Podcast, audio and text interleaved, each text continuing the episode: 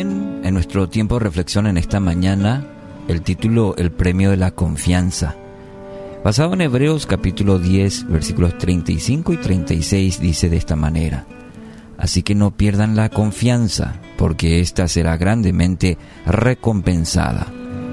Ustedes necesitan perseverar para que, después de haber cumplido la voluntad de Dios, reciban lo que Él ha prometido.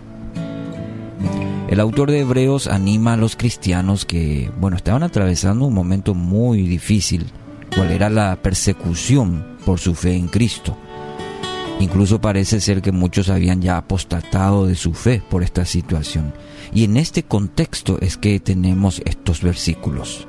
No pierdan la confianza, porque ésta tendrá su recompensa. No pierdas la confianza porque esta tendrá su recompensa. Qué difícil, qué difícil es continuar cuando se ha perdido la confianza en uno mismo, ¿no es cierto? Y nuestro enemigo, Satanás, procura continuamente sembrar en la mente y el corazón la duda, el temor, la desconfianza sobre nosotros mismos, sobre nuestra identidad. Esa identidad que se da en Cristo, de manera a que no podamos avanzar, a que renunciemos, a que tiremos la toalla. Pero este no es el tiempo de rendirse, para nada. Recuerde que el galardón es grande, es una recompensa eterna, dice la palabra. El texto agrega la actitud que el cristiano debe tener. ¿Cuál es? Perseverar. Perseverar en cumplir la voluntad de Dios, sobre todo, porque hay una voluntad de Dios para cada uno de sus hijos. en tanto, el hijo, el creyente, debe perseverar en esa voluntad. La constancia, querido amigo, amiga, es una actitud o es una virtud, mejor dicho, obligatoria para el, para el cristiano. Mucha gente sabe empezar bien. Una carrera universitaria, un proyecto de vida, como por ejemplo el matrimonio, el noviazgo, un emprendimiento comercial, un voto de consagración a Dios, un ministerio, bueno, podemos citar varias, pero empezamos bien. Nos consagramos a Dios, le decimos, ahora Señor, ¿sí? empezamos el matrimonio, pero vienen los desafíos y ah, asoma ya el pensamiento de abandonar.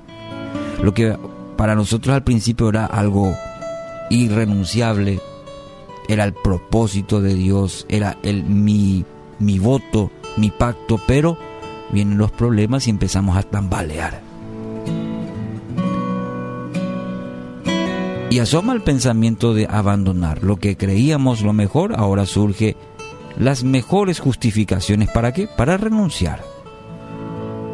En los mejores momentos todos podemos correr sin agotarnos, pero la mejor cualidad es mantener la marcha sin desmayar, de llegar hasta el fin. Recuerde que la victoria solo es para aquel que se mantiene fiel. Habacuc 2.3 dice, pues la visión se realizará en el tiempo señalado, marcha hacia su cumplimiento y no dejará de cumplirse. Aunque parezca tardar, espérala porque sin falta vendrá. Hay una frase interesante que dice, ten paciencia, constancia y valor para ver lo invisible, para creer lo increíble y lograr lo imposible. Claro, con Dios.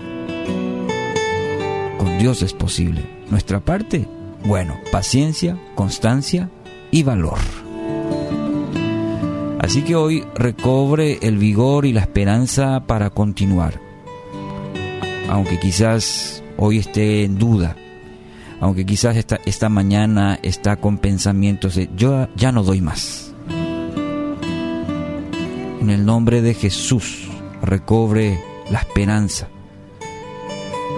la fuerza, el vigor. Recuerde que el galardón es grande, es grande para los que perseveran y reciba de Dios la fuerza que necesita. Recuerde que en esta carrera es de resistencia, Y recuerde también que no está solo. Recuerde que Dios hoy camina con usted. No está solo, no está sola.